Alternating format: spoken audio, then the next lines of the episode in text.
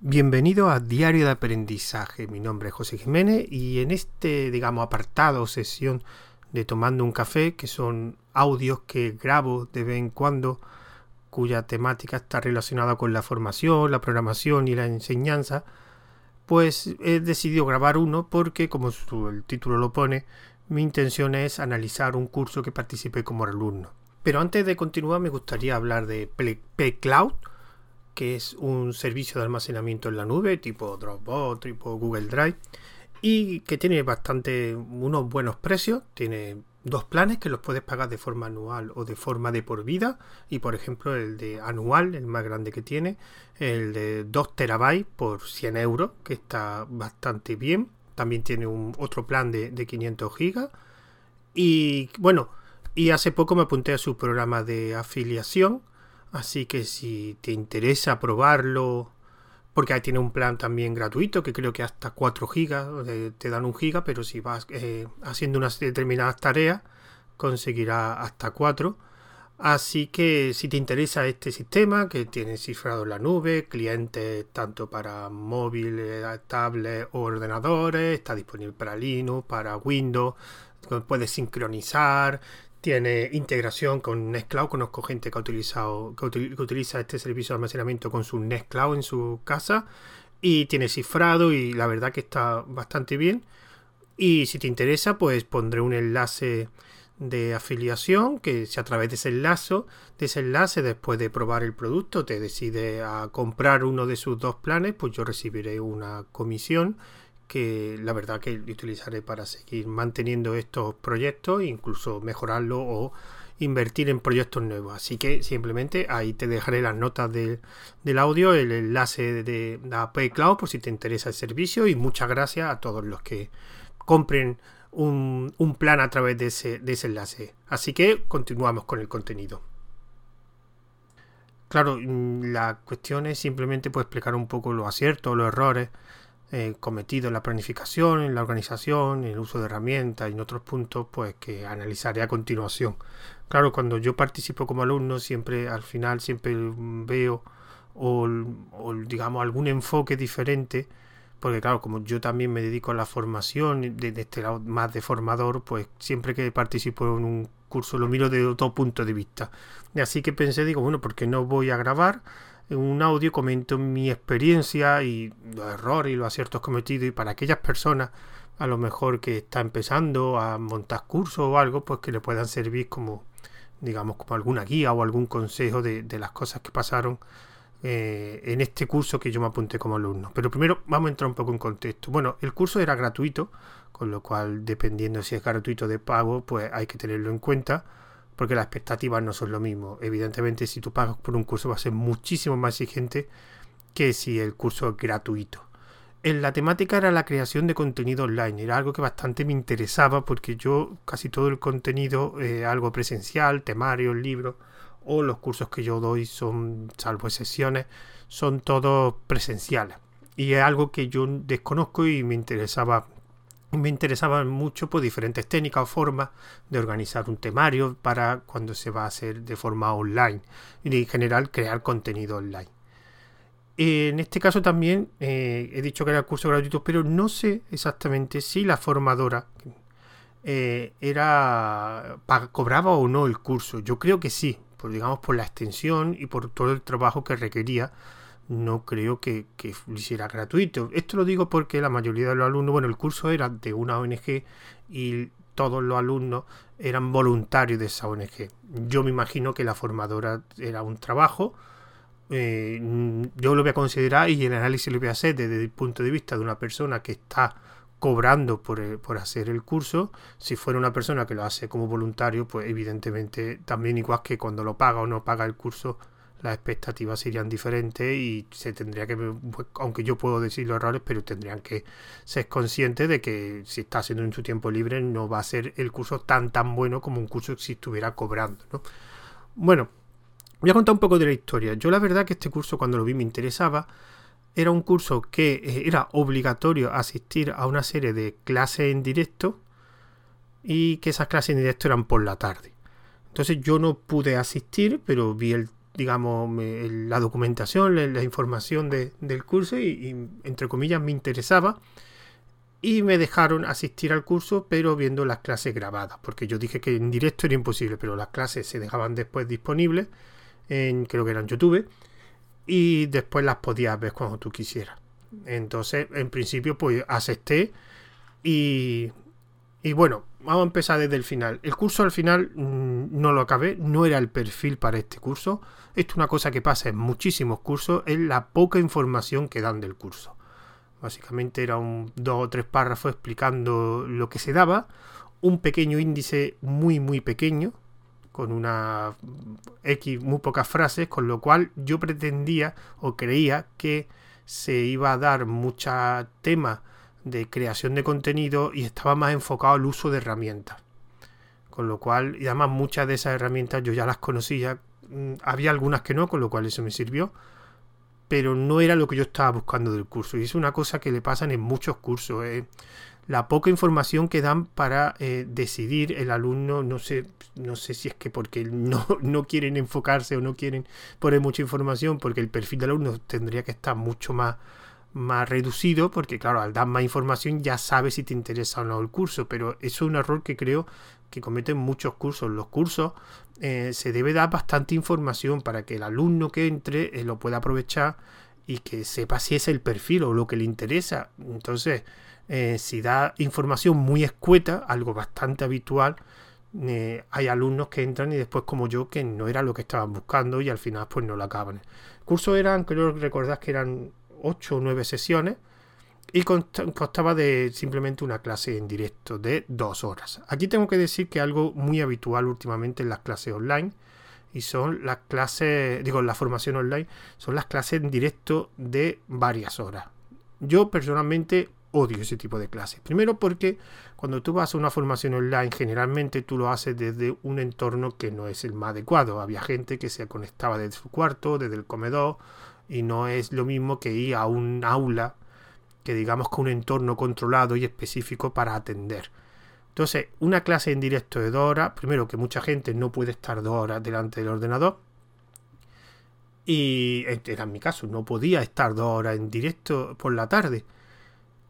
Y aparte que no le encuentro sentido las clases en directo de tanto tiempo. Yo, ah, yo soy más, eh, digamos, estoy favorable de que haya eh, menos tiempo en la hora, pero a lo mejor más clases o que se alargue más.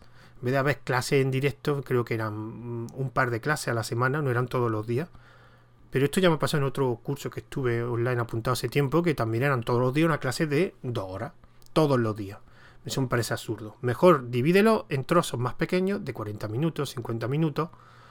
Primero, es más fácil que, puedan asistir la gente en directo y después, como también pasaba, cuando yo, como en mi caso, y creo que había algunos alumnos más que no podían asistir a los directos, cuando veían la clase grabada, yo la tenía que ver en varias partes. Yo no me podía sentar delante del ordenador estando dos horas. Y aparte que era una clase que después comentaré, estaba enfocada mucho al directo. Con lo cual, cuando yo lo escuchaba en modo diferido, las grabaciones, había cosas que, que no, servían para nada. Que ahora explicaré cuáles eran los motivos. Entonces, yo creo que es mejor clases más pequeñas, que se enfoquen mucho más a un tema en concreto y, y que es mucho más fácil que la gente pueda asistir al directo, pero que también cuando la gente que pueda verlo grabado lo pueda grabar, mm, que lo tenga que ver de un tirón, no tenga que ver. Yo creo que 40 minutos, 45 es el idóneo como mucho. Pero Dora es absurdo. Yo algunas clases de Dora tardé un par de días en verlas porque no me podía, lo tuve que ver en varios trozos. Bueno, la comunicación con el alumno era con Slack. Y ahora comentaré después. Bueno, Slack es una herramienta muy buena para comunicarse en grupo. Muy buena. Pero si se utiliza y esto mm, después lo, explicaré más adelante, mm, se utilizó muy poco. O sea, no que se utilizara, sino que no se aprovechaba apenas, ¿no? Bueno, en este caso la, formadora, tengo que decir que sí era muy buena en la parte comunicativa, se expresaba muy bien, se comunicaba muy bien, gestionaba muy bien eh, las clases en directo, era una persona que se notaba que tenía experiencia en esto de la formación y se comunicaba muy bien. Otra cosa es la planificación del curso, que después es lo siguiente que más adelante explicaré. Pero lo que era hablar, eh, y comunicarse lo hacía muy bien y gestionaba muy bien las clases, eh, se paraba de vez en cuando para, digamos, que no diese mucha caña, intentaba que participaran los alumnos, etcétera. Bueno, vamos a empezar un poquito con el análisis. Eh, vamos a empezar primero con la plataforma que se utilizaba para comunicarme, y así me lo quito lo alto, que es lo que comentaba antes que era el LA. El LA era una herramienta muy, muy buena para comunicación en grupo. De hecho, está específicamente diseñada y enfocada para eso. O sea, grupos de personas que se necesitan comunicar. Tenía un formador y tenía unos alumnos. Pues era perfecto. ¿Cuál es el problema? Que se infrautilizó. No se aprovechaban sus funcionalidades.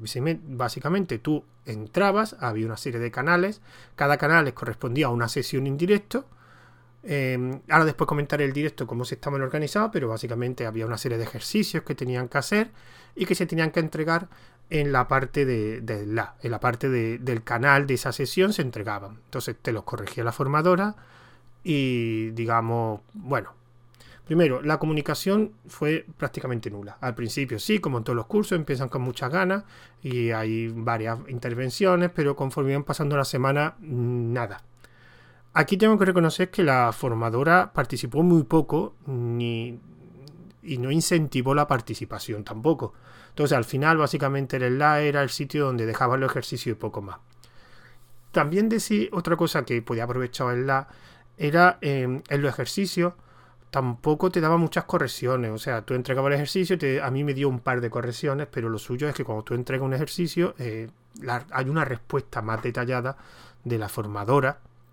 Incluso si hay alguna duda que, o algún error que se repite en varios, en varios alumnos a la hora de hacer ejercicio, pues en el canal correspondiente lo pone en público. O sea, pues mira, hay vídeo varios alumnos y así generas también conversaciones. También mm, la formadora es la primera que tiene que participar para incentivar que los demás hablen. Y, no participó apenas, muy poco al principio, la primera semana, la segunda, pero conforme pasaron la semana fue decayendo muchísimo. También eh, una cosa que mm, estaría bien, porque también fomentaba, es que, en todo el ejercicio eh, compartiera eh, la formadora su solución. O sea, esto es lo que he hecho con esta herramienta, mira, así se hace y que lo hubiera explicando. Oye, pues mira, esto lo he hecho así, esto lo he hecho así, ¿qué os parece? Y así también fomentaba y generaba pues un flujo de información entre el alumno y la formadora y que también entre los mismos alumnos. Personalmente, si no vas a usar eso, no utilicéisla. Yo soy el primero que dice que las herramientas que se utilizan en una formación se tienen que utilizar al máximo. Si no, pues no es la herramienta adecuada. Y en este caso me dio la sensación, por motivo no desconocido, el LAN no se utilizó la formadora no lo utilizaba, pues hubiera utilizado otra forma, correo electrónico o por ejemplo algún grupo de WhatsApp o de Telegram, que eso, por ejemplo, como son herramientas que suelen estar en los móviles, facilitan a lo mejor la comunicación o los correos, porque si no solo te interesaba, pues el que te enviaran los, los trabajos y tú responderle con algo más de información eh, o comentando los errores, pues con correos perfectamente.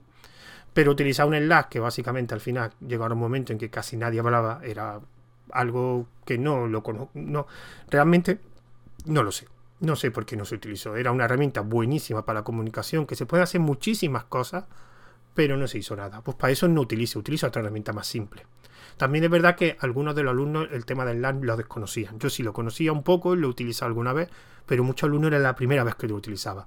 Pues si realmente no vas a utilizar eh, bien esa herramienta que muchos de los alumnos nunca la han utilizado, pues eso eh, crea de primera, si alguien no utiliza algo y tú no lo fomentas, pues al final no lo va a utilizar. Y eso fue un error que se hizo en el tema de, la planificación. O sea, si va a utilizar el la, utilízalo. Otras cosas. Bueno, cuando eh, en las clases que, asistí de, bueno, que las que escuché en, diferido, porque no podía asistir a, a los directos, me di cuenta de una cosa. Bueno, las clases tenían una organización de eh, se utilizaban muchas dinámicas de grupo. Entonces, simplemente pues eh, un momento daba una pequeña explicación, después hacía una dinámica de grupo para buscar información o para determinar y después en algunas ocasiones pues mostraba alguna herramienta y la enseñaba. ¿Vale? Lo primero, yo no soy, creo que las dinámicas de grupos sirven para algunos para algunas cosas, por ejemplo, para pues, que se conozcan los, alumnos entre ellos y que pierdan un poco la vergüenza también. Pero creo que en este tipo de cursos, y sobre todo de, de directo, primero, si es un directo, pero permite, como me pasó a mí, otro alumno, eh, asistir en diferido, es absurdo que veamos una dinámica de grupo. Una dinámica de grupo lo bueno es participar, pero verla no tiene ningún sentido. Por eso, y gran parte de, esas dos horas eran una, dos o tres dinámicas de grupo. Entonces, o editaba el vídeo y cuando pusiera el vídeo para que se grabara, cuando lo, dejaba en diferido para verlo, el resto de alumnos quitaba esas partes que no tenían sentido. Yo, de hecho, ya llegaba un momento en que las pasaba. Cuando estaba viendo una clase en directo, pasaba la dinámica en un grupo. Si no voy a participar, ¿qué sentido tiene? Aparte, yo creo que para, dependiendo del formato que se tenga, se debe eh, explicar o, aprovecharse de ciertas características de formato. Y creo que la dinámica de grupo tiene algún sentido en las clases presenciales, porque evidentemente hay interacción con otro, con otro alumno físicamente y eso te, te, te facilita la dinámica de grupo que algo online. Yo creo que el formato online hay una cosa muy buena que puedes ver a alguien hacer algo con las características que tiene de, hacerlo online. Aunque las clases en directo, digamos, esa versatilidad que tiene el online de que tú puedes verlo cuando tú quieras y no tienes que estar físicamente en una clase. Cuando haces directo, eso entre comillas los pierdes, aunque lo puedes grabar y lo, puedes mm, volver a ver. Pero evidentemente la cuestión que si tengo un formato como vídeo, lo suyo es que haga que, que los alumnos vean cómo haces cosas. Entonces, aquí hay otra cosa que también me quejo de la forma de, planificación del curso. O sea, si tú haces una clase en directo en que vas a enseñar herramientas, pues enseña herramientas, pero haciendo algo. O sea, a mí no me vale que me enseñe una herramienta diciendo, mira, esto sirve para esto, esto es una opción que sirve para esto, si pulso aquí hace esto. No, haz algo con esa herramienta un ejemplo más o menos práctico y trabaja con esa herramienta y que los alumnos te vean cómo trabaja. Eso nunca pasó. Simplemente esta formadora enseñaba la herramienta pero sin un ejercicio práctico.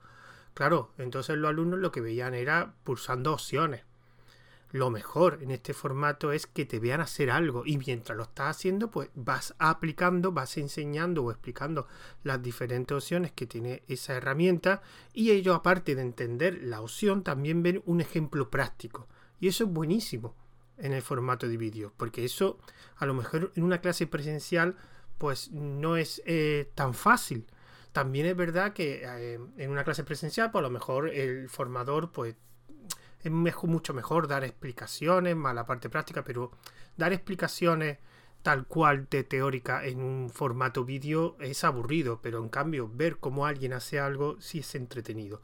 Entonces, eh, eso es una cosa que yo eché en falta. O sea, no es que me enseñe una herramienta, que eso es algo habitual en este tipo de formato en vídeo y es bueno, sino que me enseñe una herramienta con algún ejemplo. Y esto no se hizo.